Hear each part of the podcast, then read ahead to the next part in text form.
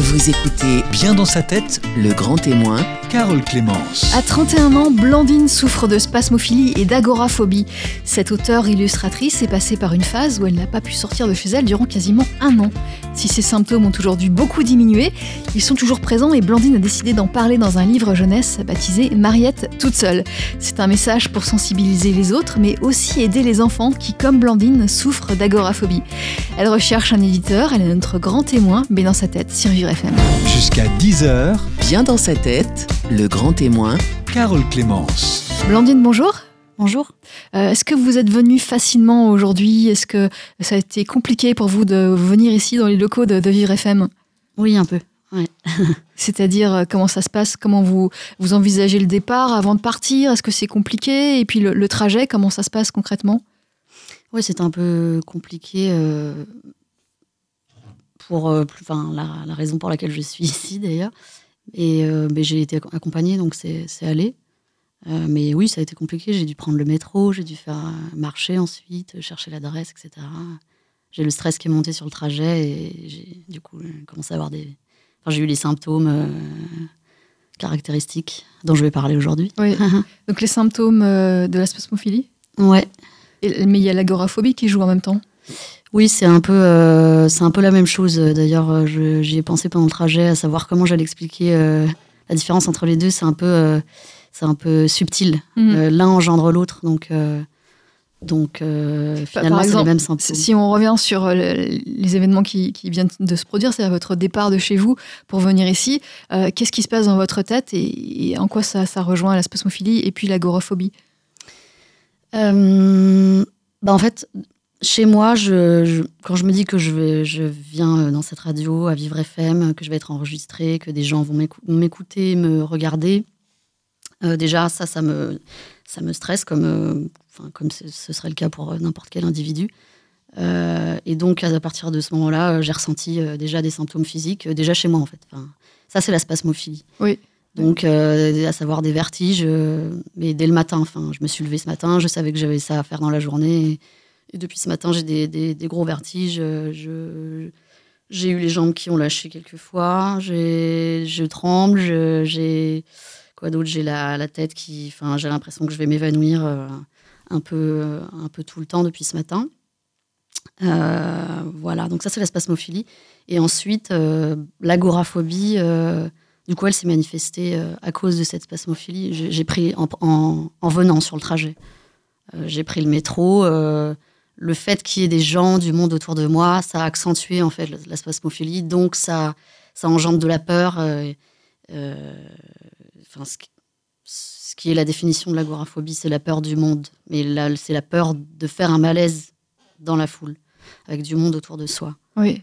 Donc euh, voilà, c'est pas très clair là, ce que je vous raconte, mais parce que c'est pas très clair justement à- quand on le vit, mais mais c'est vraiment ça. C'est d'abord spasmophilie, puis agoraphobie du coup. D'accord. Donc vous avez ces, ces vertiges, ces troubles physiques, et puis après euh, vous vous mettez à penser à, à- à la foule, aux, aux gens autour, est-ce qui, qui, qui vous gênent, qui vous, Ouais. ça, ça vous oppresse, et, et là Ouais. vous, euh, vous vous sentez mal euh, Ouais. à cause de, de la présence de, de- de personnes autour de vous. Ouais, en fait, ça accentue les symptômes qui sont déjà là dès le départ. Les symptômes sont là, donc déjà on, on lutte con- contre ces symptômes euh, dès le matin, euh, comme je disais tout à l'heure.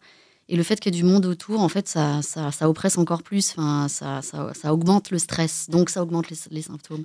De, de tout- enfin, dès le départ, de toute façon, euh, enfin, tout être humain est stressé de toute façon par. euh, Effectivement, euh, beaucoup de gens sont stressés à l'idée de le venir ici dans le Ouais, grand ouais. témoin. Bien sûr, tout le monde, en fait, c'est complètement euh, naturel et humain d'être. mais on s'en rend pas compte, on vit comme ça depuis qu'on est né. Enfin, mais tout être humain entouré de, de, de, de plein de gens va générer un stress sans s'en rendre compte, une, une- adrénaline, quoi. Et quand on fait de la spasmophilie, euh, ce stress, on le, on le gère pas bien du tout. Donc, euh, donc voilà. Donc, euh, si, j'ai des symptômes, eh bien, eh bien, je vais anticiper effectivement le fait que je vais être entourée de monde. Si je prends le métro, si je vais dans la rue, si, si je fais des courses, si je viens parler à la radio, etc. Je vais anticiper le fait qu'il va y avoir du monde autour de moi et donc que mes symptômes physiques vont augmenter. Et, donc ça, ça génère encore plus de stress et ça devient un, un cercle vicieux. Ouais. mais vous arrivez aujourd'hui, en tout cas en 2019, vous arrivez à, vous déplacer, à, sortir. Ouais, j'ai mis le temps, mais, euh, mais oui, ouais, maintenant j'y arrive. Il y a une période où c'était plus possible, on va en parler. Euh, on, va revenir à, la genèse. Euh, la genèse, l'année de vos, premières, euh, vos premiers symptômes, c'était 2015, je crois, l'année de votre diplôme. Alors, vous faites des, études à l'école d'art décoratif de Strasbourg, c'est ça? Oui, c'est ça. Des arts décoratifs de Strasbourg. Voilà, des études importantes. Et, vous êtes stressé par l'échéance, les, examens, j'imagine, et puis l'obtention du diplôme? Oui. Et, et c'est ça qui déclenche, à votre avis, les premières manifestations de la spasmophilie? Euh, bah, évidemment que c'est ça et puis, et puis plein d'autres choses. Euh, c'est toujours un ensemble de facteurs, hein, sinon ce serait trop simple. Euh, oui, en effet, il y, a eu le, diplôme et puis il y a eu des événements personnels, familiaux, qui étaient déjà installés depuis un, bon moment. des événements, oui, une histoire sentimentale qui m'a beaucoup chamboulé. Ça a été plein de choses, une accumulation, ouais, une accumulation de stress et d'événements stressants. Mmh. Ouais. Et ces, événements, cette, accumulation de stress, de, choses compliquées à, vivre, vous l'aviez pas vécu plus tôt. C'était tous ces événements sont apparus à, ce moment-là, précisément à l'âge adulte, au début de l'âge adulte.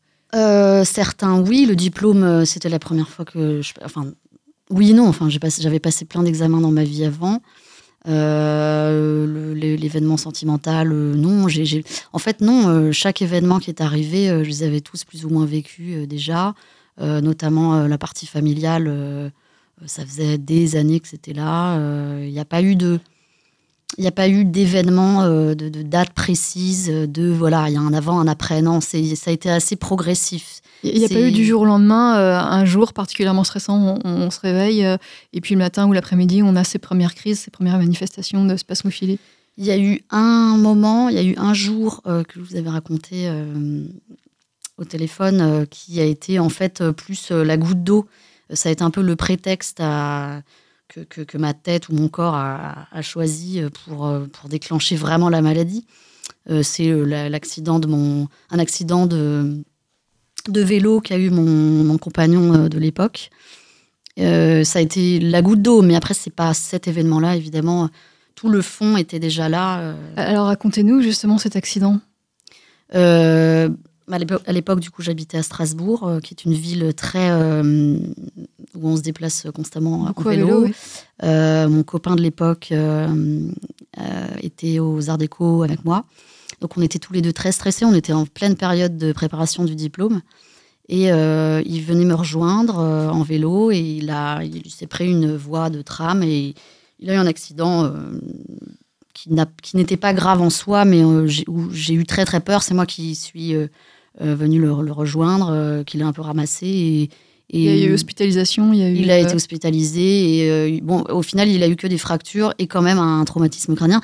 S'il m'entendait, il rigolerait parce que, parce que au final, c'est pas, il s'en est sorti et je pense que c'est moi qui ai été le plus traumatisé que lui. mais voilà, je, je sais pas. Vous avez fait un malaise. Et oui, voilà.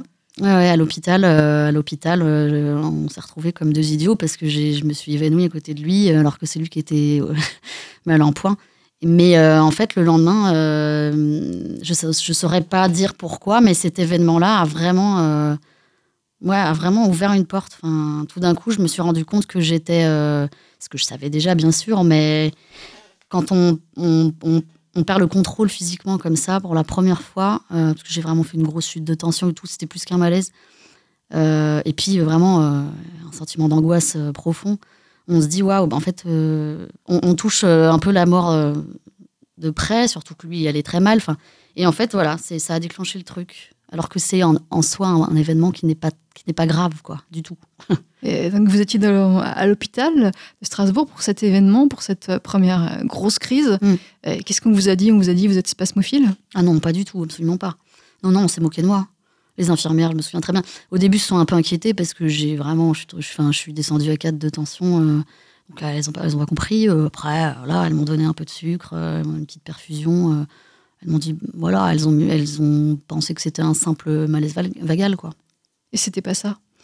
Bah, c'était un malaise vagal, mais c'était aussi, euh, une, c'était aussi une crise de spasmophilie, en fait. C'était une, grosse, grosse, grosse crise de spasmophilie, d'angoisse. De... C'est tout ça mélangé, en fait. C'est ça qui est encore une fois un peu compliqué à expliquer, mais un malaise vagal, c'est on se sent mal, on, voilà, on, on peut perdre connaissance, et puis c'est le, c'est le corps qui lâche. La, la sp- la spasmophilie, c'est plus compliqué, c'est l'esprit qui lâche aussi, quoi. C'est euh, un grand sentiment de, de, de, de solitude et de- et de- d'angoisse profonde. Oui. Et ça dure aussi longtemps? Ça dure quoi Un quart d'heure 20 Et minutes? ça dure longtemps. Ça, Ça dure, dure très longtemps? Ça dure, euh, je mets à chaque fois, euh, quand c'est à ce point-là, parce que le, le malaise, c'est vraiment l'extrême, enfin, c'est le, la, la crise la plus extrême, en fait, c'est le malaise. hein. c'est, ça, peut durer, euh, ça peut durer trois quarts d'heure Oui, c'est beaucoup. C'est beaucoup. Ouais. Ouais, ouais. Ouais. C'est beaucoup. Et après, vous pouvez repartir, vous pouvez euh, marcher normalement après cette euh, crise. euh. Après, on peut, on peut remarcher, mais on est, on est affaibli. On est affaibli quand même. Pour la journée? Euh, pour la journée, je, je dirais pas la journée, non, je dirais, je dirais quelques heures, mais, mais on va y repenser toute la journée. En fait, ça, ça, c'est comme une migraine, euh, ou je sais pas, quelqu'un de migraineux qui va faire une migraine, euh, euh, dès qu'il, déjà il va avoir peur de faire une migraine, et dès qu'il fait une migraine, euh, une, fois qu'elle est installée et que ça s'apaise, ça, reste un petit peu, quoi. On, a un petit peu peur que ça revienne, quoi. Donc ça installe un, petit peu un malaise quand même pour toute la journée. Ouais. Mhm. Euh, et donc, euh, en 2015, euh, vous ne savez pas encore que vous êtes spasmophile, en tout cas à ce moment-là, sur cette crise. Euh, vous l'avez su quand, en fait? Vous l'avez réalisé quand? Euh, je l'ai réalisé euh, très tard, enfin trop tard, je trouve. Euh, euh, je l'ai réalisé, je dirais, euh, six mois, six mois après que c'était ça. J'ai mis, euh, j'ai mis quatre mois à, comprendre que c'était ça, et puis, euh, et puis encore euh, derrière, euh, encore derrière plusieurs mois à accepter, quoi. À me dire, ben, c'est ça en fait, c'est- t'as pas une maladie, t'as pas un cancer, t'as pas. tu fais pas telle ou telle maladie, quoi. C'est juste de la spasmophilie. C'est. C'est juste, c'est-à-dire que c'est pas quelque chose de, très grave. Enfin, c'est moins grave qu'une maladie comme, comme un cancer, évidemment. Ouais, c'est ça. En fait, c'est pour moi, euh, ça reste une maladie dans le sens où ça handicape euh, au quotidien, tous les jours. Donc, euh, donc pour moi, c'est une maladie. Mais c'est pas une maladie dans le sens où c'est pas ça on- on ne meurt pas de ça ne tue pas. Oui. Mais ça reste un- une maladie handicapante. On Ouais. continue d'en parler avec vous, Blandine. Euh, Vous êtes auteure, illustratrice, illustratrice et, et vous sortez un, un livre jeunesse baptisé Mariette toute seule. En tout cas, vous cherchez un éditeur. On va en parler. Vous êtes notre grand témoin, mais dans sa tête, aujourd'hui sur Vivre FM. Jusqu'à 10h, Bien dans sa tête, le grand témoin Carole Clémence. Notre grand témoin aujourd'hui sur Vivre FM se nomme Blandine Denis. Elle est auteure, illustratrice et elle souffre de spasmophilie et d'agoraphobie. Elle nous explique euh, depuis le début de cette émission euh, comment ça se manifeste, quelles sont les causes, euh, jusqu'où ça va. C'est un vrai handicap, la spasmophilie et, l'agoraphobie également. Alors en 2015, vous avez vous passez votre diplôme de l'école d'art décoratif de Strasbourg. Vous avez ces premières crises et vous mettez beaucoup de temps à réaliser que vous êtes spasmophile, alors que pourtant, dans votre famille, il y a déjà des personnes qui le sont. Comment vous l'expliquez, Blandine? Euh, oui, tout à fait. Mon père euh, est et ma grand-mère. Donc, euh, d'un seul côté, du côté de mon père. Euh, ma tante aussi, je l'ai appris il y a peu de temps. En fait, c'est un peu une découverte petit à petit. En effet, il y a un facteur génétique très important. Mais ça, encore une fois, je l'ai appris, je appris vraiment très récemment. Voilà. Et puis, mon, mon père et ma grand-mère euh, ont mis des années à comprendre ce qu'ils ce qu'ils avaient également. euh, oui. D'autant qu'à l'époque, c'était encore moins euh, compréhensible. On, on disait Depuis que quand on euh, parle d'agoraphobie, de spasmophilie Bah, alors, je pourrais pas vous donner. Alors, eux des- souffrent uniquement de spasmophilie ou des deux? Alors, euh, que de spasmophilie. Ouais, il y, a des- il y a des stades dans le. Ça, ça, c'est pareil, je, je m'en suis rendu compte. euh, Il y a des stades dans le, dans le trouble de la spasmophilie. Il y a des stades. euh, euh, le stade de l'agoraphobie, c'est vraiment quand on. Finalement, quand on a laissé traîner le truc euh, et quand on est vraiment. euh, Mais c'est lié, c'est lié. Là, on est agoraphobe que si on est spasmophile ou non? Bah pour moi, oui. Pour moi, pour moi quelqu'un qui est agoraphobe est, est quelqu'un qui, qui, qui. Ouais, pour moi, c'est étroitement lié. Euh, C'est-à-dire qu'un spasmophile n'est pas forcément agoraphobe. Euh, Quelqu'un quelqu'un peut faire de la spasmophilie euh, de manière ponctuelle, mais pas tous les jours, comme, comme une, crise d'angoisse. Tout le monde peut faire une crise d'angoisse un jour X, et puis le lendemain, ça va, ça va très bien. Quelqu'un qui va faire de la spasmophilie tous les jours va développer une agoraphobie. C'est expliqué dans plein de, dans plein de manuels, dans plein de livres de, de psychologie de psychiatrie. Euh, et, et va développer ce qui s'appelle d'ailleurs, si on emploie le jargon un peu psychiatrique, euh, trouble panique. Ils appellent ça comme ça, le psychiatre, trouble panique et agoraphobie. C'est un peu ce qui m'ont servi comme étiquette euh, quand je suis allée les, en consulter. Euh, tandis que euh, voilà, un agoraphobe pour moi est forcément un peu spasmophile. C'est pour moi c'est on devient pas agora, on n'est pas agoraphobe quoi. Ça n'a pas de sens. Même si, c'est euh, apparu pour vous à l'âge de 10 18 ans, 19 ans, vous aviez quel âge? Alors non, j'étais bien plus vieille. J'avais, euh, j'ai passé mon diplôme, j'avais 26 ans. Ouais. Donc c'est apparu tard, même si encore une fois le terrain était là. J'ai toujours été euh, timide dans la foule, pas très à l'aise, euh, sans vraiment me l'avouer quoi, sans avoir des symptômes physiques euh, handicapants. J'ai jamais du tout été à l'aise. Euh, voilà. C'est-à-dire que pas à l'aise dans la foule, euh, euh, prendre le métro, c'était un peu stressant pour à l'époque, avant, c'est c'est 2015 Bah en fait, euh, oui, si avec du recul, on, on réfléchit toujours un peu avec du recul pour essayer de comprendre un peu ce qui nous arrive.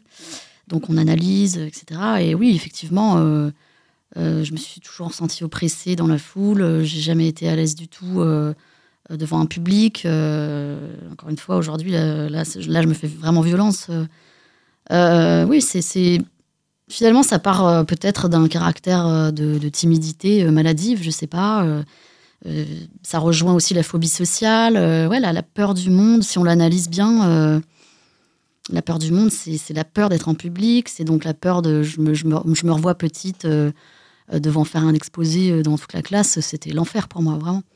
Même si ça reste quelque chose de très classique, il y a beaucoup de gens qui sont timides, qui ont, qui ont ces- cette peur-là. Oui. Mais, mais en fait, quand, quand, quand je repense à des moments de mon enfance, oui, j'avais la boule, la, la boule dans la gorge, les jambes qui tremblent.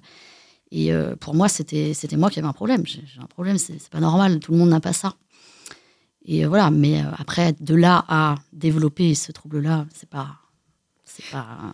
Et, donc, oui, puisque le, ce trouble, il s'est accentué. Alors, vous avez première crise en 2015 et puis 2016. euh, vous n'arrivez plus du tout à sortir de chez vous. Ouais, j'ai euh, atteint ce, ce stade de phobie, ouais. Ouais, ouais. Donc là, on appelle ça comment? De l'agoraphobie, de la phobie sociale euh, C'est quoi? Oh, c'est de l'agoraphobie. euh, c'est vraiment le. C'est on est au plein cœur de- du trouble panique. euh, c'est le trouble. euh, je suis désolée, je, je, je vous inonde un peu de, de, de mots, de mots barbares. Euh, mais c'est ça, en fait, la spasmophilie, le- le- les crises d'angoisse, les crises de panique, le trouble panique, l'agoraphobie, tout ça, c'est la même chose, en fait. Aujourd'hui, on, nage, euh, on nage vraiment dans un océan d'incompréhension dans, ce- domaine-là, alors que beaucoup de gens en souffrent. Euh, les, médecins et les psychologues et les, psychiatres, tout ça, c'est trois familles qui devraient euh, se tenir la main et nous, nous servir le même discours, sauf que c'est pas le cas, en France euh, du moins. Euh, mais, mais en tout cas, quand on, a, ce- quand on traverse euh, cette épreuve, ce, ce problème, ce trouble, cette maladie, enfin, peu importe comment on l'appelle, euh, les médecins, les psys et les psys euh, nous, nous donnent ces mots-là pour nous en sortir. Quoi. Mais bon, voilà, ça, ça reste quand même une palette Alors, variée de mots. durant quasiment un an, vous, vous aviez du mal à sortir. C'était vraiment. J'imagine que vous pouviez quand même faire des courses, aller chercher le courrier, des choses comme ça? Non, je pouvais rien faire du tout. Ne Non, pas vraiment. franchir le pas de la porte? Je ne pouvais pas, c'est-à-dire que ça, ça a duré, euh, ça a bien duré. euh, encore une fois, je pourrais pas vous dire précisément, mais oui, ça a duré euh, des mois, ouais, ouais, des mois. Ça a duré presque un an, ouais, ouais. Je ne pouvais pas mettre un pied dehors. Évidemment que je l'ai fait parce que parce que bah, parce qu'il faut quand même aller faire des courses, il faut il faut il faut vivre quoi. Mais je ne le faisais pas tout seul. Pendant pendant un an, euh, je ne pouvais pas sortir dehors sans être accompagnée de quelqu'un. Quelqu'un qui vous rassurait, c'était ça? Ouais, tout à fait. Quelqu'un qui me quasiment me tenait la main, euh, euh, dans la rue. euh. et pendant et au début, quand j'étais vraiment au sommet du, au sommet du- de la maladie, je, je ne suis effectivement pas sortie de chez moi pendant pendant un mois et demi. Et Ça fait long. Ouais, Je dirais ouais. pas, mais c'est long. Ouais. Donc vous pouviez pas sortir sur le palier, c'était Ah même ça, c'était trop dur. Rien que le palier, j'étais dans un appartement au rez-de-chaussée pourtant, c'est pas non plus. euh, voilà. Mais euh, rien que de franchir le palier de, de l'appartement et, et, euh, et donc et traverser le couloir pour ensuite arriver dans la rue, le couloir qui arrivait vers la rue, c'était. pour moi, c'était. Mais qu'est-ce que- la quatrième Qu'est-ce que vous ressentiez? Qu'est-ce qui se passait dans votre tête à- dans ces moments-là? C'est très difficile à, à décrire. Je ressentais, euh, j'avais l'impression que que j'allais déjà que j'allais m'évanouir et que j'allais que j'allais je, je ressentais euh, une angoisse euh, démesurée, enfin disproportionnée, immense. Une angoisse en pensant à quoi? C'était quoi? Une rencontre En fait, Euh, si vous voulez, c'est, je pourrais pas dire précisément ce qui se passait dans ma tête, mais c'était, c'est, juste en fait ce qui se passe, c'est qu'on est tétanisé. C'est de la tétanie et on, ne, on ne peut pas le faire. C'est au-dessus de nos moyens. On ne peut pas. on- notre corps ne veut pas. Notre esprit ne peut pas. C'est et si- S'il y avait euh, absolument personne, vous aviez la certitude de ne croiser absolument personne, vous pourriez sortir? Oui, voilà. Alors je pense que oui, effectivement, il y avait bien sûr le facteur euh, rencontrer des gens qui nous voient dans cet état-là. J'avais peur de ça, bien sûr. Ouais, ouais. Dans cet état-là, c'est-à-dire? Bah, dans un état extrêmement euh, diminué, euh, euh, honteux, parce qu'il y a beaucoup de honte. hein, tout ça, c'est très lié aussi. hein, beaucoup, beaucoup de honte. Parce que durant cette, ces mois où vous étiez cloîtré chez vous, vous, vous étiez affaibli physiquement, vous étiez en dépression? Totalement, ouais, complètement. J'avais beaucoup maigri, je mangeais plus rien. euh, J'étais complètement, ouais, complètement dépressive. euh, je, je, je, je prenais du Xanax toute la journée euh, pour tenir, euh, pour passer quand même mon diplôme, mes examens, euh, pour ne pas tout envoyer en l'air au bout de. Vous alliez en cours? Vous pouviez aller en cours? Non, j'ai arrêté d'aller en cours les, les, deux derniers mois. Et vous avez pu avoir le diplôme malgré ça? Ouais, grâce au Xanax, hein, très honnêtement. C'est un peu horrible de dire ça, mais. ça, ça vous a quand même aidé?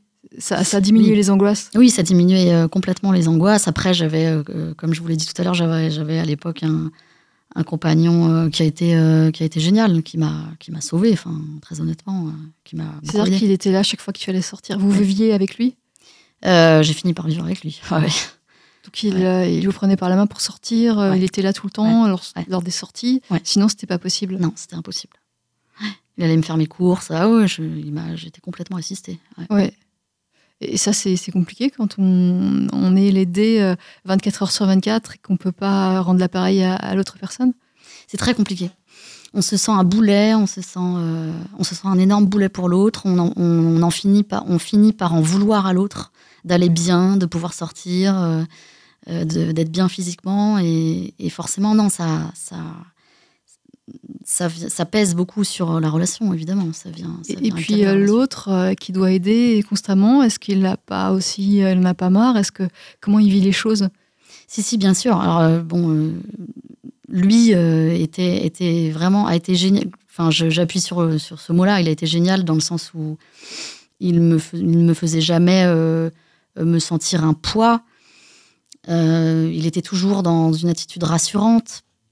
En fait, lui, euh, il, a, il, était, il a, dès le départ, euh, été sur la piste de voilà de l'angoisse. Lui, c'est quelqu'un de très rationnel, donc il a, il a très vite rationalisé euh, euh, la chose, alors que moi, j'étais vraiment dans la, dans, la, dans, la, dans la peur, de toute façon, donc incapable de, raisonner. Donc il- voilà, il a été super. Après, évidemment, euh, que au bout de deux ans de, de, de quotidien anormal, ben ça, ça a commencé à, ça a beaucoup, ça nous a beaucoup fait défaut dans, no- dans notre couple. Oui, oui, vous ne pouviez quasiment pas sortir, donc vous étiez toujours au même endroit, toujours dans le lieu. On pouvait pas sortir. euh, Je lui, je lui en voulais de pas, de pas, de, de tout en fait. Je lui en voulais de tout, forcément, puisque lui, euh, j'avais l'impression qu'il avait une vie euh, et que moi non. euh, et puis euh, d'avoir un, d'avoir un, un partenaire euh, qui est complètement euh, recroquevillé sur lui, euh, négatif et dépressif euh, de toutes les manières, c'est c'est pas très agréable. Ouais, donc ça s'est terminé. Euh, et lorsque ça s'est terminé, il est parti, j'imagine. Vous êtes retrouvé seul? Ouais, alors ça s'est fait, bon, ça s'est pas fait exactement comme ça. J'ai fini par quand même aller mieux. Euh, avant qu'il parte. Oui, oui, voilà, ça n'a pas été un je t'abandonne dans la rue, je, je m'en vais. Non, pas du tout. Non, non, ça a été une, séparation classique, comme beaucoup de gens, mais, mais oui, je, peux dire, je peux dire très honnêtement qu'il sera d'accord avec moi pour dire que oui, ça a été un facteur qui, a, qui nous a forcément fait défaut. Oui. Et, euh, vous êtes, vous êtes sorti finalement de cette période où vous étiez euh, cloîtré chez vous, vous en êtes finalement sorti. On va euh, expliquer comment. Vous êtes notre grand témoin aujourd'hui sur Vivre FM. Blandine Denis, vous restez avec nous. Jusqu'à 10h. Bien dans sa tête. Le grand témoin. Carole Clémence. Blandine Denis est notre grand témoin aujourd'hui, notre grand témoin mais dans sa tête sur Vivre FM. Elle nous parle de sa spasmophilie, de son agoraphobie.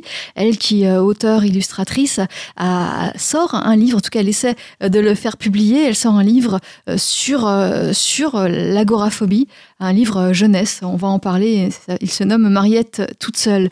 Alors, on continue sur cette période où vous étiez cloîtré chez vous en 2016, vous ne pouviez pas sortir de chez vous. Qu'est-ce qui a été le déclic justement pour sortir finalement? Qu'est-ce qui a fait que vous avez pu sortir beaucoup plus facilement? Alors, comme je, je, le disais tout à l'heure, j'ai été accompagnée par mon compagnon de l'époque mais ensuite, ce qui m'a sauvée, c'est la thérapie que j'ai faite, euh, que j'ai fini par faire, euh, qui s'appelle, euh, c'est une thérapie comportementale et cognitive, TCC.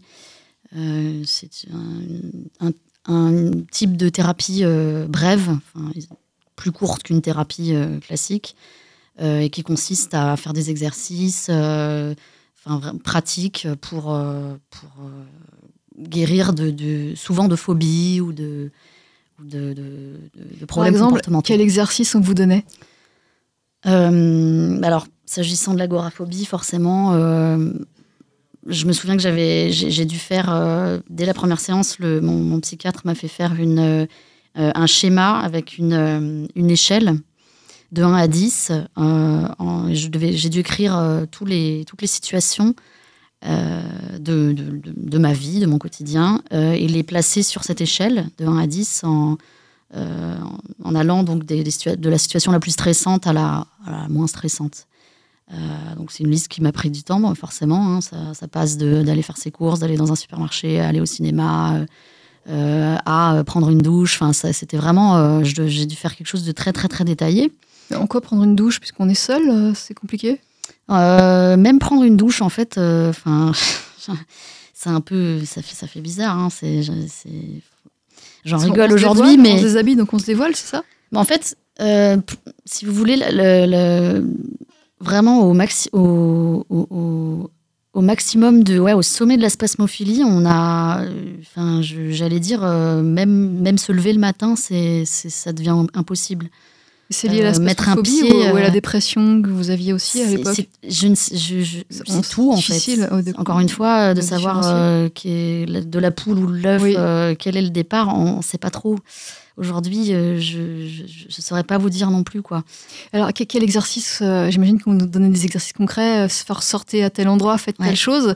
Est-ce que vous pouvez nous donner des anecdotes, justement? Oui, bien sûr. alors, c'est parti. Donc, on va, on, c'est progressif. C'est une thérapie, c'est des exercices, des exercices qui, qui vont marcher à condition qu'on les fasse de manière progressive et euh, régulière, donc un peu tous les jours. Donc c'est comme un sportif qui va faire ses abdos 10 minutes par jour. bah moi, c'était pas des abdos, mais c'était aller à la boulangerie, rester deux minutes, si je me sens pas bien, m'asseoir, etc., etc. Et donc voilà, et un peu tous les jours. Alors évidemment, ben voilà, si, si c'est contraignant. C'est contraignant parce que ben, c'est voilà, comme les abdos tous les jours. Faut, il faut y penser, il faut le faire, il faut se faire violence. Euh, quand on commence ces exercices-là, ben, on est vraiment. Moi, j'étais à la case euh, en général. Voilà, on n'arrive pas à sortir de chez nous. Donc, euh, donc comme j'étais dépendante de mon compagnon, les, les, premiers exercices que j'ai faits, je les ai faits avec lui. À savoir bon bah tu viens, euh, je vais, on, va acheter une baguette. Alors c'est parti. Enfin c'est, on en est là quoi. On est, on est des bébés. C'est, j'étais un bébé, j'étais complètement dépendante. Donc il m'a accompagnée pour aller à la boulangerie et euh, et, euh, et là on, je dois rester une minute et je dois, si si je me sens pas bien, je dois m'asseoir et ne pas avoir honte de demander une chaise et ne pas. c'est compliqué ça justement de demander une chaise. Ouais c'est très compliqué. Mais, euh, mais voilà, après, euh, ça vient petit à petit. Hein. C'est très compliqué. Le, début est très compliqué, c'est comme tout. Mais une fois qu'on a commencé, et en fait, une fois qu'on a des- une petite victoire, on a envie d'en avoir une deuxième, et ainsi de suite. Et, euh, Et vous avez progressé. Aujourd'hui, vous sortez toute seule ou? Oui, oui. c'est c'est compliqué quand même? Ah oui, ça reste compliqué. Il y a des situations que, que je ne gère pas encore complètement à 100%. Euh, mais j'y pense plus, en fait. J'y pense plus et ça me fait plus peur. Il y a des situations, il y a des endroits que je n'aime pas, euh, euh, notamment les endroits euh, en général confinés, euh, grands. Donc les transports en commun, par Les exemple transports en commun, je, je déteste. Pour moi, prendre le métro, c'est. Même s'il y a peu de monde dans la rame alors non, s'il y, y a peu de monde, ça va. D'ailleurs, j'ai toujours ce réflexe d'attendre si la rame est trop bondée. j'attends, j'attends le prochain. Et si Vous le prochain est encore Vous avez bondé, besoin d'être assise aussi dans le, ouais, dans le métro ou dans le bus Ah ouais. Et, si- et si, si je peux pas être assise, je, me- je trouve toujours le moyen de m'appuyer euh, quelque part. Toujours. En fait, j'évite encore, c'est pour ça que je dis que je suis pas guérie à 100%, c'est que j'évite toujours d'être dans, une- dans, une, dans la position de, de station euh, debout euh, prolongée. C'est plus facile lorsqu'on est assis de gérer les choses. Toujours. Gérer l'angoisse, Ouais, tout ça. ouais, c'est beaucoup ouais. plus facile. Ça n'a pas de sens en soi, c'est pas rationnel, mais oui, c'est beaucoup On a peut-être une vue, euh, pas une vue d'ensemble. Lorsqu'on est assis, on a une vue plus, plus réduite. C'est peut-être ça? Oui, puis il y a la sécurité de, de la chaise, il y a la sécurité de... En fait, quand on est spasmophile, on n'a plus du tout confiance en son corps. Dans le, le, si- le symptôme, euh, le symptôme que j'ai toute la journée et que tous les spasmophiles euh, ont, c'est d'avoir des vertiges. C'est-à-dire, je, je- d'ailleurs, ça fait six ans que je sais plus ce que c'est que d'être debout euh, et de ne rien ressentir. Je ne sais, je sais plus ce que c'est. Euh, j'ai des, des vertiges constamment, en permanence, en permanence. Donc effectivement, quand je m'assois, je me sens mieux, je me sens plus en sécurité. Oui. Euh, Et alors, vous avez encore des, des grosses crises Ça vous arrive encore? Oui. La dernière, racontez-nous. Euh, la dernière crise que j'ai faite, alors elles sont plus espacées, hein, j'en fais beaucoup moins bien sûr, heureusement. Euh, mais euh, elles me tombent dessus euh, sans. Tous les combien C'est quoi Tous les mois C'est je dirais que j'en fais maintenant j'en fais une par mois, ouais, Hmm, une grosse crise. ouais, une Et grosse donc, crise par mois. la dernière, c'était aussi un lieu public. C'était. Ouais, c'était un lieu public, il me semble. il faut que je réfléchisse. J'en ai fait une il n'y a pas longtemps à la Fnac. Ouais, c'était à la Fnac. La Fnac, c'est l'endroit euh, par excellence que je Il ne y a beaucoup de monde pas. et on peut pas s'asseoir. Il y a beaucoup de monde, on peut pas s'asseoir. En général, quand on cherche un livre ou, ou je ne sais quoi, euh, il faut euh, s'éloigner de la porte d'entrée. Ça, c'est aussi quelque chose qui inconsciemment euh, stresse énormément. Euh, ça, tous les agoraphobes le diront. euh, Et alors, vous avez ressenti quoi? Vous avez dû vous asseoir? Comment ça s'est passé? Ah bah, tout- je me suis sentie partir, euh, mes jambes ont commencé à lâcher, euh, j'ai la tête qui, qui tombe, j'ai des vertiges, euh, je, euh, je tremble, euh, j'arrive plus à respirer, euh, tout ça. C'est très sympa. oui. Alors, euh, vous arrivez à, à maîtriser finalement la crise, elle, elle se passe, puis vous pouvez ressortir, euh, euh, enfin, vous pouvez ressortir et reprendre le cours normal de, votre euh, journée. Euh, oui et non. Ce que je disais tout à l'heure, euh, en l'occurrence, euh, au moment de cette crise-là que j'ai faite, euh, c'était il y a 15 jours, ou moins, je sais plus. Euh, elle est arrivée, je l'ai senti, je l'ai senti venir. Donc je me suis assise, euh, je me suis reposée, j'ai bu de l'eau, j'ai respiré, la respiration très important. Euh, et puis je suis sortie euh, dehors euh, sans avoir fait ma course. bon, ça faut aussi. Vous euh, étiez seul. hein et j'étais accompagnée, heureusement. J'étais accompagnée. Euh, je suis sortie. Je devais aller travailler, euh, donner un atelier de dessin. Euh, j'ai hésité à ne pas y aller parce que je me sentais vraiment, vraiment, vraiment mal. Physiquement, en fait, quand. euh, la- même si la crise passe, euh, c'est comme si le corps était. euh, Enfin, le, le corps est affaibli, quoi. C'est installé, quoi. Je ne saurais pas comment vous expliquer plus précisément, mais on se sent, on sent mal même si ça, même si ça passe. Euh, Et alors donc vous, vous décidez de, euh, de raconter votre histoire sous la forme d'une fiction. Alors ce n'est pas vous qui, que vous décrivez, c'est Mariette, une héroïne, euh, donc une, une femme, euh, qui, euh, qui affronte aussi sa- ce problème d'agoraphobie. Elle est spasmophile également, Mariette? Je je- j'en parle pas. Euh, je, je- je ne le précise pas dans l'histoire. Vous écrivez et les textes et vous faites les illustrations. Oui. C'est un livre pour jeunesse, donc pour les, pour les enfants de partir de 10 ans. Ouais, je dirais 10 ans, pas, pas moins. Encore que euh, moi, je, je, pense que les enfants ne sont vraiment euh, pas du tout idiots et ils comprennent absolument tout aujourd'hui. Euh, je pense qu'un enfant de, de 6 ans, j'ai une petite sœur qui, une toute petite sœur qui a 6 ans, à qui j'ai lu l'histoire. Elle a très bien compris ce qui se passait et ça l'a absolument pas choquée. Euh, moi, je suis vraiment partisane de ça.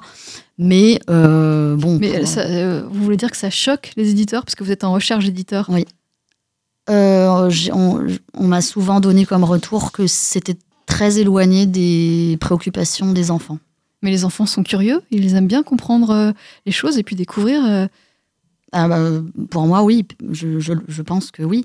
Il y a quand même y a plein d'éditeurs, d'éditeurs qui ouvrent d'ailleurs quand même à plein de sujets. euh, Surtout que votre histoire, alors je l'ai lu, elle ne fait pas peur, il n'y a pas de. euh, c'est- oui, traumatisant. hein. c'est l'histoire de Mariette qui, euh, qui, a, qui ne sort plus de chez elle, effectivement, elle n'y arrive plus, et qui, dont, dont la fille euh, va se marier. Elle, est, elle, elle voudra assister au mariage de sa fille, donc elle va essayer de, de, guérir, de se guérir, de, de, Ouais.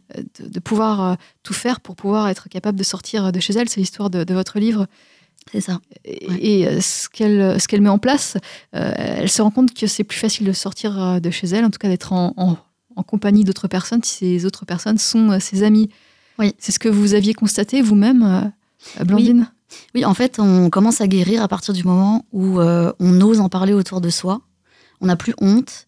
On ose. euh, moi, je suis, je suis allée mieux aussi euh, grâce à grâce à mes amis euh, énormément, à qui j'ai je- me suis ouverte. En fait, on est tellement en situation de, de dépendance et de, on est tellement diminué qu'à un moment donné, en fait, on en a marre de. Enfin, c'est ce qui s'est c'est ce qui s'est passé pour moi. J'en ai eu marre de le cacher, euh, d'en avoir honte j'ai commencé à en parler à mes amis, ils ont très bien compris, ils m'ont aidé, ils m'ont accompagné. Et pour certains, ça a été plus difficile de comprendre. euh, Pour d'autres, euh, Qu'est-ce qu'on vous disait quand vous ne comprenez pas en fait, on, on ne me disait rien, mais on, comme c'est invisible comme euh, handicap, dans le sens où euh, il n'y a pas de, j'ai pas des boutons qui, commen- qui commencent à apparaître ou c'est pas non plus, euh, voilà, euh, je, je ne tombe pas par terre. Enfin, c'est invisible et donc euh, les gens l'oublient en fait. C'était plutôt ça. Les gens oublient. Euh, donc euh, Donc si vous ne pouvez pas aller à une soirée, à un rendez-vous avec eux, on va se dire, bah, elle n'a plus envie de... exactement. Voilà. Et j'ai- je sais que j'ai certains amis qui se sont éloignés, qui n'ont pas compris, qui ont, qui ont fini par arrêter de me proposer de. Et justement, si on est, euh, si l'on a une amie ou un ami qui est agoraphobe, euh, qu'est-ce qu'on doit faire pour, euh, pour l'aider? Qu'est-ce qu'on doit faire ou ne pas faire? Qu'est-ce que vous conseillez? On doit l'écouter, on doit être bienveillant en fait, tout simplement. Euh, moi, je. Je, je n'attendais pas des gens qu'ils me donnent des solutions, puisque de, toute- de toute manière, de toutes les manières, euh, la solution, elle est, elle est, elle est, en nous. Et puis, euh, et puis euh, ça, c'est un autre sujet, mais il a pas encore, on n'a pas encore trouvé de traitement miraculeux contre ça. Encore que la, la, la thérapie comportementale dont je vous ai parlé est quand même très Ça a efficace. fonctionné Mais euh, déjà, juste l'écoute, la bienveillance, la compréhension et euh, ne, pas, ne pas banaliser, ne pas, ne pas, ne pas mettre ça, euh, ne pas reléguer ça au rang de. euh, Si on vous dit, euh, mais si, viens, tu vas voir, euh, sors, euh, sors avec nous, ça va bien se passer. Ouais. Qu'est-ce que ça vous fait ça Mais ça, justement, voilà, ça, ça, c'est, ça, c'est, ça, ça m'a, ça, ça m'a fait du mal comme. euh, Si comme on vous dit, mais tu te fais des idées, tu vas voir, Oui, c'est ça, voilà. Euh, oui, les, les gens qui, qui dédramatisaient, euh, j'ai j'ai fini par les, par les fuir un peu, quoi. Parce que euh, parce qu'ils nous prennent pas au sérieux et, donc euh, et donc on se sent euh, obligé de quand même continuer d'être là avec eux et de on se force et en fait on se fait du mal et on on vit pas bien les situations. Mais après on peut on peut pas leur en vouloir. C'est encore une fois c'est quelque chose très honnêtement Donc, donc il faut pas essayer de vous pousser à sortir, c'est ça? Non, faut pas forcer. Non, non, absolument pas. Non, non, faut pas forcer. Euh, il faut comprendre. Il faut comprendre tout simplement. Il faut écouter et comprendre. Et- Mais c'est des choses qui, si on vit pas là, si on ne le vit pas, c'est vrai qu'on a, on peut pas vraiment, on peut difficilement comprendre. C'est c'est normal. Alors, Blandine Denis, on arrive au, au terme de l'émission. On va redonner le titre de votre livre, Mariette tout seul, toute seule. C'est un livre jeunesse. C'est un message euh, pour sensibiliser, hein, c'est ça Ouais, et, et vous cherchez un éditeur? Ouais, je cherche. Ouais, ouais. Je continue à chercher. Euh, et puis si euh, je n'en trouve pas, euh, j'essaierai de l'auto-éditer ou de le raconter d'une autre manière. Merci, Blandine Denis. Vous étiez notre grand témoin, mais dans sa tête, aujourd'hui sur Vivre FM. Merci à vous. Vivre